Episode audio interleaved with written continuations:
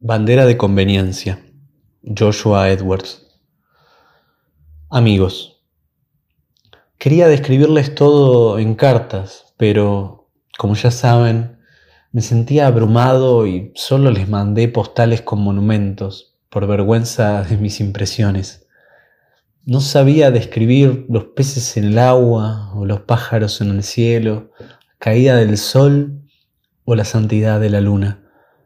No tenía nada que valiera la pena decir sobre nada, con excepción del mar, que me hacía acordar a un alcaucil. Vi miles de especies nuevas de plantas y no aprendí ninguno de sus nombres. Aún bajo cielos poblados de tantas estrellas desconocidas, me quedé mudo y descortés como una nube. Ahora que volví a la que es casi mi casa, empiezan a encajar algunas piezas y aparecen imágenes. Un casquete de hielo en movimiento, capas de jardines tardíos, dos atados de leña y un fueguito.